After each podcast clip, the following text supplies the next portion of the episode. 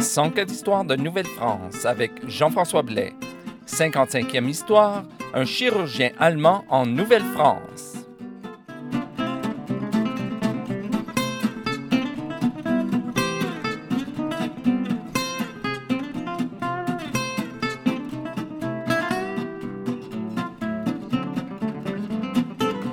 Alors, bonjour à toutes et à tous et bienvenue à cette 55e histoire de Nouvelle-France.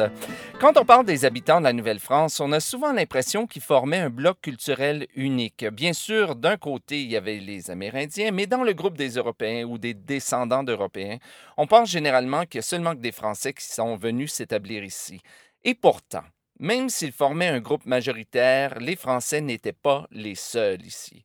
Pour preuve, je me permets de vous rappeler la dixième histoire de Nouvelle-France dans laquelle je vous racontais le récit de Pedro da Silva, le premier facteur entre Québec et Montréal, et qui était un immigrant portugais. Et quelques années avant l'arrivée de Pedro da Silva, Marie de l'Incarnation nous apprend que dans le contingent des, filles du roi de 1668 se trouvaient des Hollandaises, des Portugaises et des Allemandes. Et c'est d'un Allemand dont je veux vous entretenir aujourd'hui. Il s'appelait Charles Elemi Joseph Alexandre Ferdinand de Feltz il est arrivé en Nouvelle-France avec presque rien et il a réussi au fil des années à devenir un des hommes les plus riches et les plus connus à son époque de la Nouvelle-France. Les détails sur sa vie avant son arrivée en Nouvelle-France sont rares. Selon les sources, il serait né en 1710 à Mayence, en Allemagne, où son père aurait pratiqué la médecine. Une des hypothèses évoquées par les historiens pour expliquer sa traversée en Nouvelle-France serait qu'il se soit inscrit dans une école de chirurgie de l'armée française. Mais je précise que c'est seulement une hypothèse parce qu'on n'en a aucune preuve. On sait par contre qu'au moment où il s'est embarqué, ses parents avaient quitté Mayence et vivaient maintenant en Autriche alors que lui, visiblement, se trouvait en France.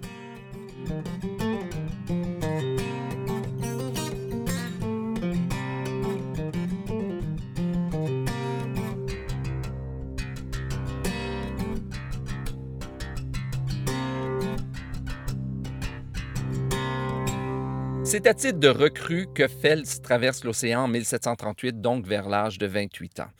Il sait visiblement faire une bonne impression sur les gens. À Montréal, le chirurgien-major des troupes de la marine, Joseph Benoît, lui demande de l'assister auprès de Marguerite Diouville qui souffre à ce moment-là d'une blessure au genou. Joseph Benoît avait déjà tenté euh, une chirurgie, mais Fels a une autre idée en tête, pour le moins surprenante. Il veut appliquer des crapauds vivants sur les plaies de la religieuse. On sait que certains traitements bizarres peuvent porter fruit. Il faut quand même garder un esprit ouvert. Mais dans ce cas-ci, je pense que vous ne serez pas surpris d'apprendre que ça a été un échec. Le traitement a duré quatre longues semaines pendant lesquelles Marguerite Duville a enduré d'énormes, énormes souffrances. Mais d'un autre côté, ça a donné le temps à Marguerite Duville et à Fels de se connaître et de se lier d'amitié, une amitié qui d'ailleurs va seulement se terminer à la mort de la religieuse en 1771. Et une fois les crapauds enlevés, malgré l'échec du traitement et malgré les douleurs subies, Marguerite Duville propose à notre jeune médecin un poste à l'hôpital. Et à partir de ce moment-là, sa réputation grandit et se répand rapidement à l'extérieur des murs de l'hôpital général, entre autres auprès des soldats et des membres de la haute société montréalaise. Et en moins de deux ans, sa réputation dépasse même Montréal, à tel point qu'à Québec, le gouverneur Beauharnois et l'intendant Hocquart cherchent à lui offrir un poste permanent auprès de toutes les troupes de la marine en Nouvelle-France, ce qui n'est pas rien.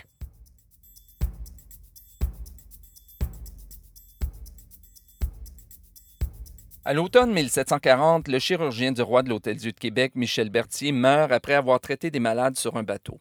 L'occasion est parfaite et on demande à Feltz de venir à Québec pour le remplacer. Malheureusement, si les relations que Feltz avait développées avec les religieuses de Montréal étaient excellentes, on ne peut pas en dire autant de celles qu'il entretenait avec les religieuses de l'Hôtel-Dieu de Québec. En gros, elles se détériorent rapidement. Par contre, du côté social, son arrivée à Québec lui permet une ascension vertigineuse. Il fait une, son entrée officielle dans la haute société de Québec en 1741 en épousant Marie-Ursule Aubert de la Chesnay, fille d'un des membres du Conseil supérieur de Québec et par le fait même membre d'une des plus grandes familles ou des plus riches familles de la Nouvelle-France. Et il est déjà lui-même très riche. On peut s'en rendre compte en lisant son contrat de mariage par lequel il accorde à sa femme un un douaire de 500 livres de rente. Un douaire, c'est la partie des biens du mari qui revient à son épouse si elle lui survit.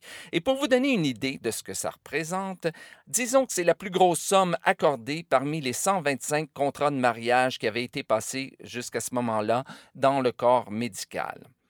Pour Feltz, on peut véritablement parler de réussite sociale et financière hors norme parce que en trois ans, il est passé de simple recrue inconnu à membre de la haute société du Québec.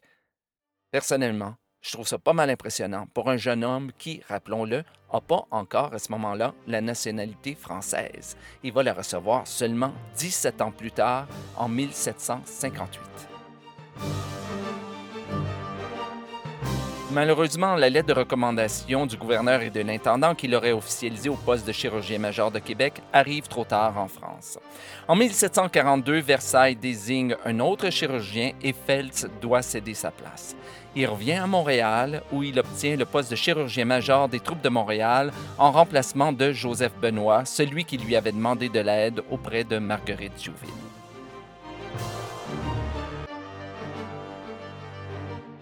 À Montréal, sa situation continue de s'améliorer. Il engage une servante et il achète des esclaves. Il en aurait même eu une dizaine, ce qui est énorme en considérant que les familles aisées de la Nouvelle-France en possédaient généralement seulement un ou deux. Mais c'est pas seulement en pratiquant la médecine que Feltz amasse une aussi grande richesse. Il est également un des propriétaires fonciers les plus importants de la région. Par exemple, après avoir terminé de payer sa maison à Montréal, il achète en 1748 deux terres à l'extérieur de la ville. En 1754, il fait l'acquisition d'une terre au faubourg Saint-Laurent. Il demande à un arpenteur de diviser la terre en lots. Il fait ensuite construire des routes et des maisons en pierre et en moins de dix ans, il réussit à en vendre 24. En 1756, il loue une maison au jardinier Jean Manceau et dans le bail assez élevé, il est stipulé qu'en plus du loyer à payer, le jardinier devait fournir au propriétaire une certaine quantité de légumes et il devait vendre de préférence à Feltz tous les produits de son jardin. En 1758, l'année où il reçoit enfin la nationalité française, il achète une partie de l'île des Sœurs qui s'appelle à ce moment-là l'île Saint-Paul pour la somme de 75 000 livres. L'autre partie de l'île appartient aux religieuses de Notre-Dame, d'où le nom d'île des Sœurs. Un autre type de transaction lui donne la chance de se faire beaucoup d'argent, la vente de médicaments. Son poste de chirurgien lui permet d'en importer de France et de les revendre à ses patients à grand prix, bien entendu. Et comme si c'est passé, il s'adonne lui aussi à la fabrication de médicaments. Sa plus grande réussite, selon ses dires, serait un remède pour traiter les cancers, rien de moins.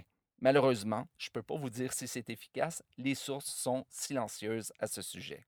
On sait seulement que le remède semblait assez populaire et que Feltz en aurait transmis le secret à deux hommes qui avaient travaillé avec lui, Louis Landriot dit la Lancette et Pierre-Joseph Compin.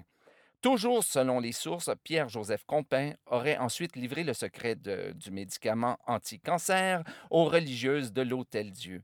Mais ensuite, on en perd la trace. Qu'est-ce qui est arrivé à cette potion secrète?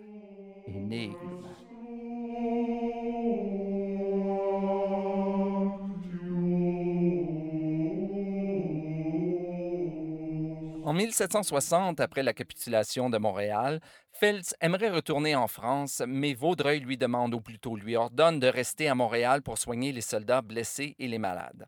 En 1764, il réussit finalement à vendre sa portion de l'île des Sœurs au capitaine de navire Thomas Lynch. Selon les notes que j'ai trouvées, Feltz aurait acheté sa partie de l'île pour 75 000 livres, je l'ai déjà dit, et l'aurait revendu pour 41 000 livres. À prime abord, on pourrait croire qu'il a perdu de l'argent dans la transaction, mais personnellement, je ne le crois pas. J'ose émettre une hypothèse, celle que l'achat a été fait en monnaie canadienne qui avait déjà été dévaluée à plusieurs reprises par la France et que la vente a été faite en livres sterling. C'est seulement une hypothèse, je n'ai pas trouvé toutes les preuves là-dessus, mais je mettrai ma main au feu que euh, Feltz s'est fait un joli profit dans la transaction. En 1766, il réussit enfin à quitter la colonie. Et avant de partir, Murray lui accorde, lui donne plutôt un certificat de reconnaissance pour son travail, autant auprès des soldats anglais que des soldats français. Et de retour en France, il demande au roi, non en fait, c'est pas vrai, il exige du roi le privilège de pratiquer la chirurgie à Paris et il exige une pension annuelle de 300 livres. Le roi accepte et lui accorde enfin le brevet de chirurgien qu'il n'avait pas jusqu'alors. Et le restant de sa vie, ben, il la passe paisiblement. Il meurt le 9 mars 1776 à Blois. Et c'est ainsi que se termine cette 55e histoire de Nouvelle-France. Si vous avez des commentaires ou des questions, je vous invite à m'écrire à info@104histoire.com ou encore à visiter la page Facebook de l'émission. Ici Jean-François Blais et à très bientôt pour une nouvelle histoire de Nouvelle-France.